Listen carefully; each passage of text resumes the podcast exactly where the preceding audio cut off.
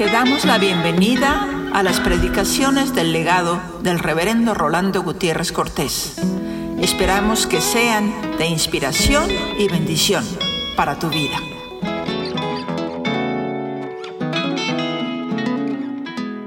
El verso que nos toca en esta mañana considerar es el verso 13 del capítulo 20 de los Proverbios que dice, no ames el sueño para que no te empobrezcas Abre tus ojos y te saciarás de pan. Y lo queremos considerar con el consejo de que hay que contar con Dios en el trabajo. Y cuando se cuenta con Dios en el trabajo, no seas perezoso, ni flojo, ni aragán, ni parásito de sus padres, mucho menos de su mujer porque hay algunos que son vividores. No ames el sueño para que no te empobrezcas. Abre tus ojos y te saciará de pan. Y es que Dios destaca la diligencia sobre la pereza. Al perezoso lo abomina, pero el que es diligente, él lo aprecia. A ello se debe la expresión no ames el sueño, revolcándote en la cama mientras no quieres levantarte, para que no te empobrezcas. Pero también la creatividad es algo que Dios estimula para convertirla a bulia, esa falta de voluntad de quien aún en los párpados siente el peso de su flojera porque hay personas que sienten flojera en los pies y van arrastrándolo. Hay otros que tienen flojera en la manera de caminar. Hasta se hacen conchudos y van así.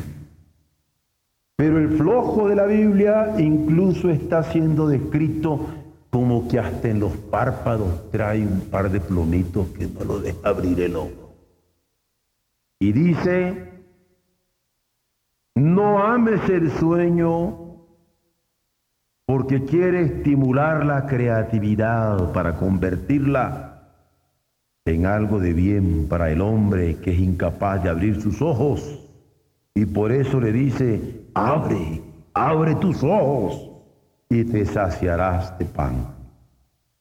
Por eso hay que contar con Dios en el trabajo.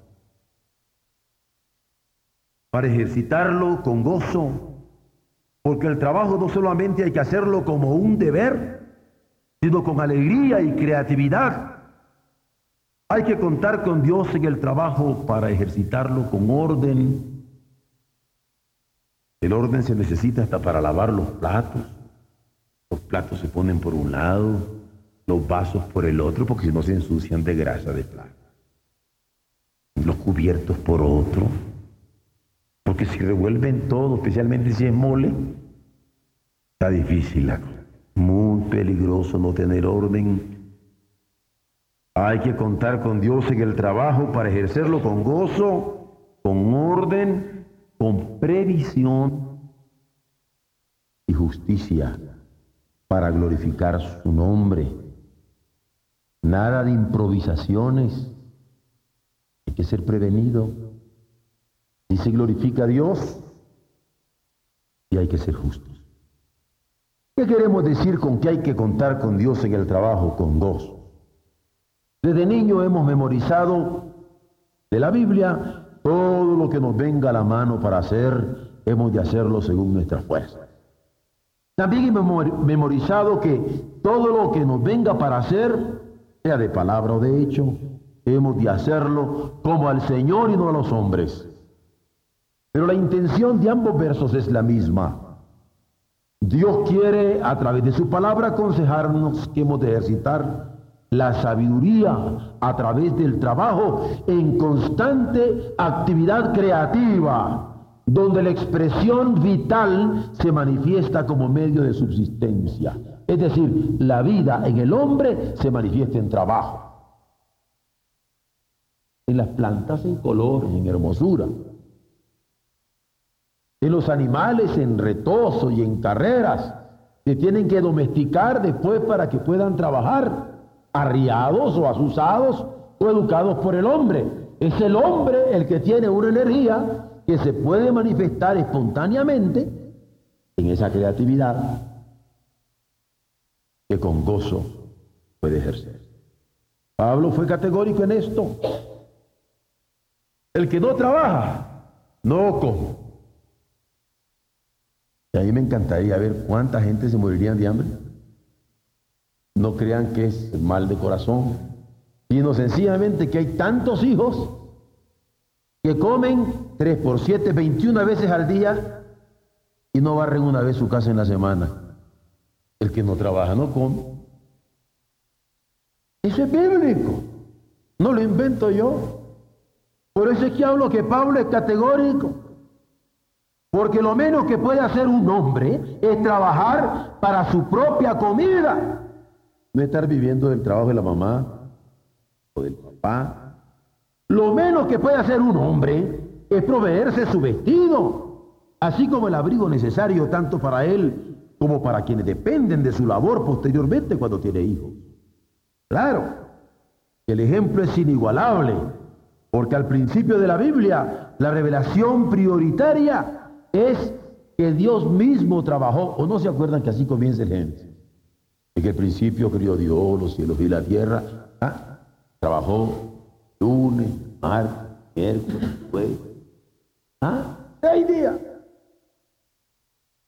Fue hasta el séptimo que reposó. De manera que el trabajo tiene un paradigma, un modelo, un ejemplo en Dios mismo, en la Escritura. Y así se inicia. Y si Él como creador, como soberano creador, trabajó y lo hizo en forma tan enriquecedora, ¿cuánto más lo hemos de hacer nosotros? Por lo menos para llenar nuestras necesidades de autoconsumo. Es decir, por lo menos para ganarnos la comida y el vestido y el abrigo. Y el principio de la sabiduría es el temor de Dios como nos lo ha registrado el libro de los Proverbios a lo largo de todo el estudio que hemos hecho en él. Esta sabiduría ha de comenzar ejerciéndose en el trabajo con gozo. Lejos de que una criatura de Dios ame más el sueño que el deseo de trabajar, mucho menos que se deje vencer por el peso de sus párpados y resulte incapaz para saciar su propia hambre con el pan que elabora con sus propias manos.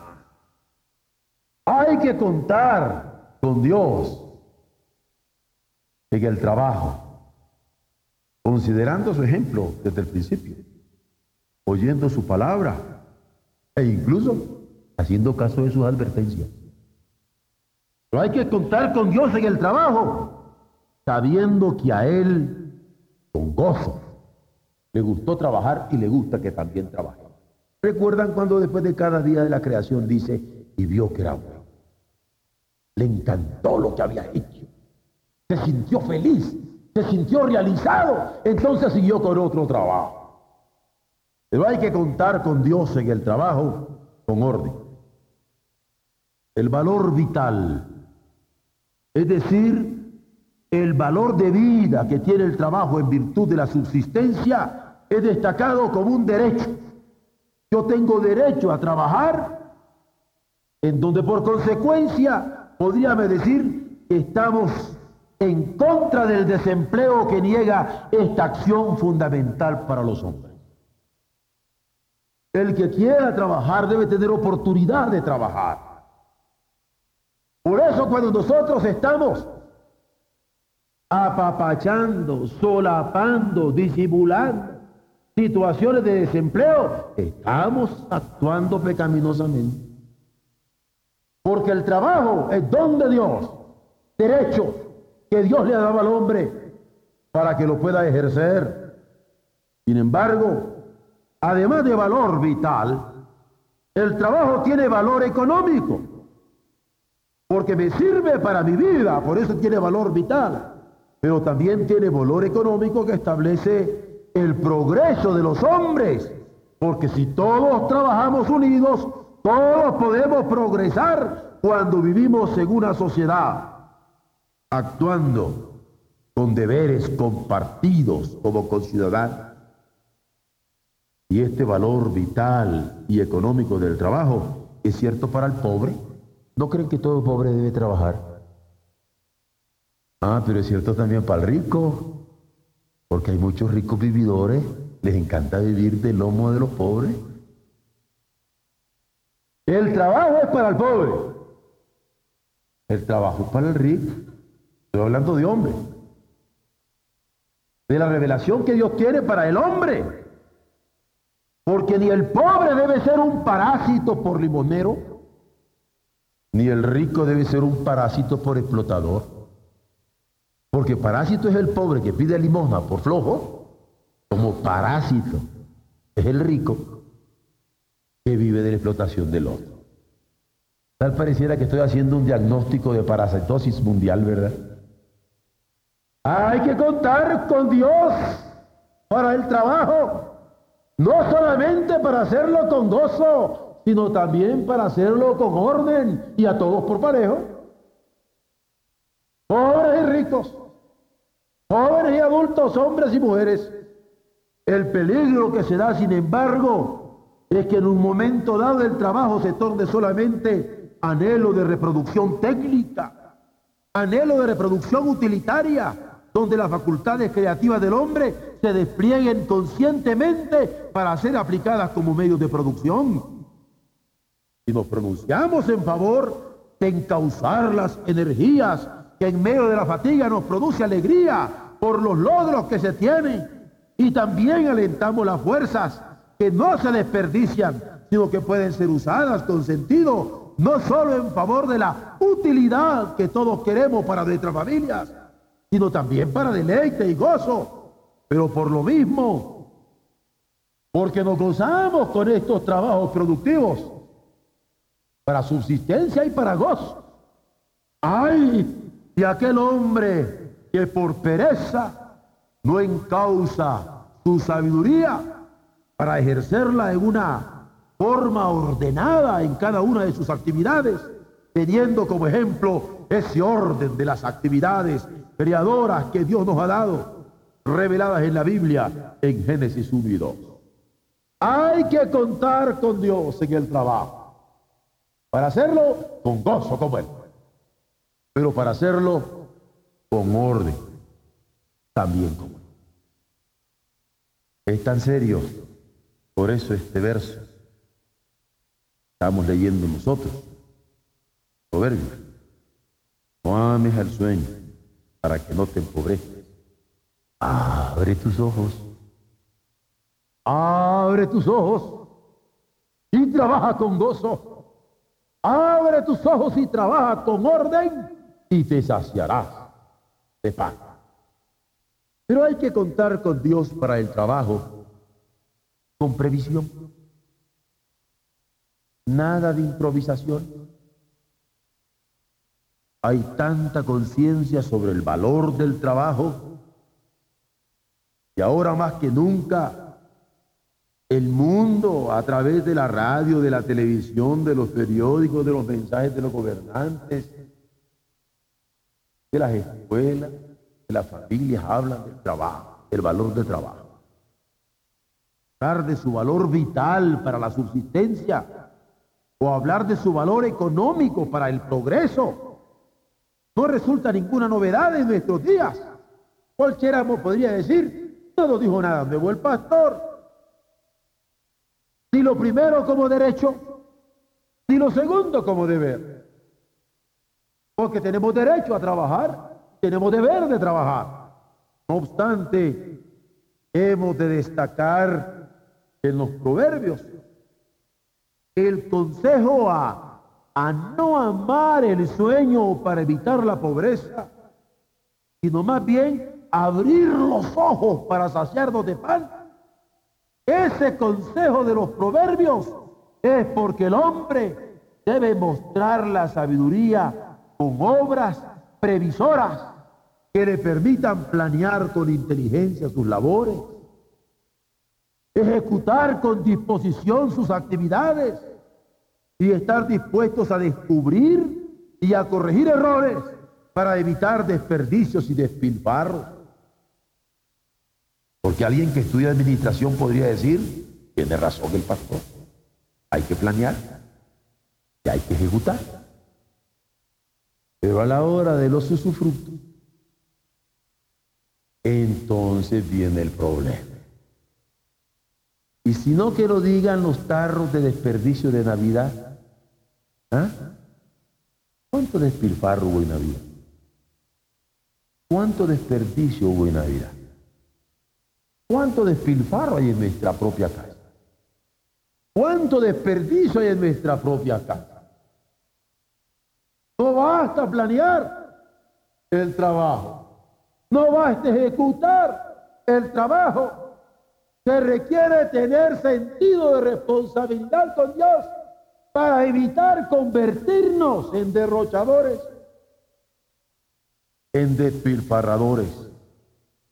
Se denuncia, claro, pero es denuncia urgente en nuestro mundo contemporáneo, donde la economía ha llegado a pervertirse de tal manera en nuestros hábitos de consumo que en vez de trabajar con fines de utilidad común o de trabajar con medios para compartir, hemos llegado a desvirtuar lo humano, su valor y a insensibilizarnos a las necesidades que nos rodean.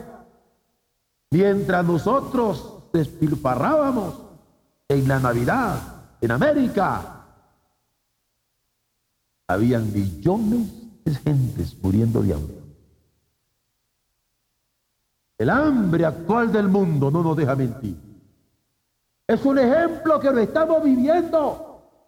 Por eso no tenemos derecho a tirar siquiera los bolillos. Dice que para evitar engordarnos, así estamos de obesos. Por eso no tenemos derecho andar separando cositas que no nos gustan. Hay que tener frente a nuestra imaginación aquellos grandes ojos de los niños que van buscando, aunque sea una gota de agua, cuando alguien se la lleva, que lo hemos estado viendo últimamente en nuestra televisión. No es película lo que nos están pasando, son noticiarios. Pero este no es más que el ejemplo de exceso que podemos poner. Hay uno que queda latente y que menester apuntar para evitar que las nuevas generaciones caigan en los errores en que nosotros hemos incurrido en el mundo contemporáneo. La mediocridad espiritual de nuestra producción. Ah, porque la producción puede ser mediocre, ¿no es cierto? ser mala, ser regular, puede ser mediocre en cuanto a su constitución, pero espiritualmente también. Hay mediocridad material, hay mediocridad moral, pero hay mediocridad espiritual y es el problema que estamos viviendo, porque mientras estamos conquistando el espacio con los avances técnicos, nos descuidamos de las urgencias vitales, de las urgencias económicas, de las urgencias humanas de nuestros prójimos. Esto debe ser superado por las nuevas generaciones. Y si nosotros hemos sido culpables de que con el precio de una sola nave espacial, una, se puede pagar la deuda externa de todos los países del África de un año. Nosotros somos culpables Hemos de evitar por esa mediocridad espiritual en que nos estamos moviendo en nuestro mundo de producción, que las nuevas generaciones, por no habérselo planteado a la luz de la Biblia, caigan en el mismo error. Nosotros como creyentes tenemos que plantearnos este desafío. Rechazo que estos planteamientos se hagan en la universidad. Es más, no los hacen. Mucho menos las industrias. O porque no quiera que se haga. Claro que quiero que se haga. Pero los hombres del mañana tienen que ser forjados por la doctrina de Dios dada desde la Biblia en la iglesia. Nosotros tenemos que forjar los nuevos directores del mundo con esta calibración espiritual. Hay que luchar contra esta mediocridad. ¿Por qué? Porque hay que contar con Dios en el trabajo, con gozo, con orden y con previsión. ¿Cómo es lo que dice ahí el texto? ¿Ah? No ames al sueño. Y si nos dormimos, camarón que se duerme se lo lleva la corriente. Si nos aletargamos, cuidado. Cuidado, mis queridos muchachos, mis adolescentes. No podemos echarnos a dormir y acabar de limoneros por no haber tenido la superación espiritual y moral y no solamente la material. Hay que abrir los ojos y todos nos saciaremos de pan. A nosotros como creyentes compete plantearnos este desafío. Por último, hay que contar con Dios en el trabajo con justicia, por la labor que les ha puesto por hacer, más allá de la subsistencia, porque queremos honrarle a través de nuestra labor. Tenemos un ejemplo inigualable en el Dios creador de los cielos y la tierra, pero palpable en forma práctica en las callosas manos artesanas de Jesús de Nazaret.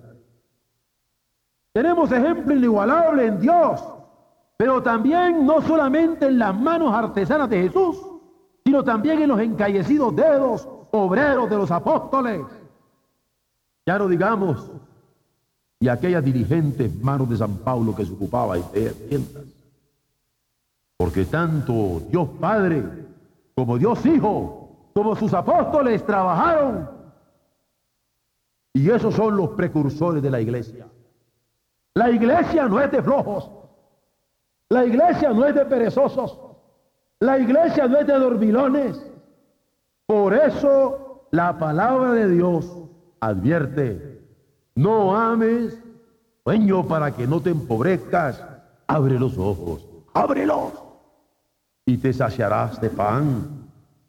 Trabajar con justicia entonces es nuestro desafío, nuestro reto para glorificar su nombre, no solo por ser instrumentos suyos, en la estructuración de la historia, sino porque el bien común de todo el género humano nos interesa.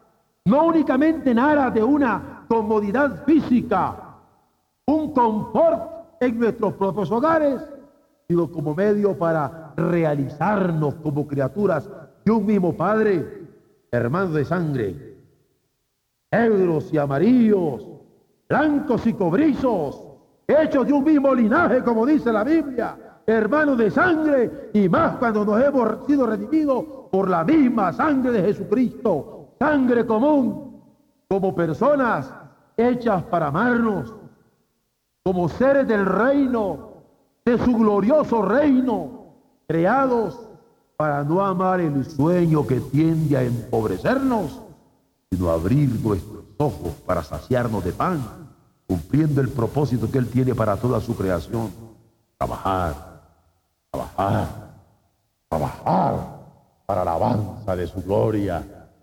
Consideremos bien la palabra de la Biblia, de modo que podamos contar con Dios en el trabajo. Consideremos bien la palabra de Dios revelada en la Biblia para que podamos contar con Él en nuestras vidas y se glorifique su nombre haciendo con gozo, con orden, con previsión y con justicia lo que nos compete hacer. Me parece que la palabra del Señor es clara. No ames el sueño para que no te empobrezca.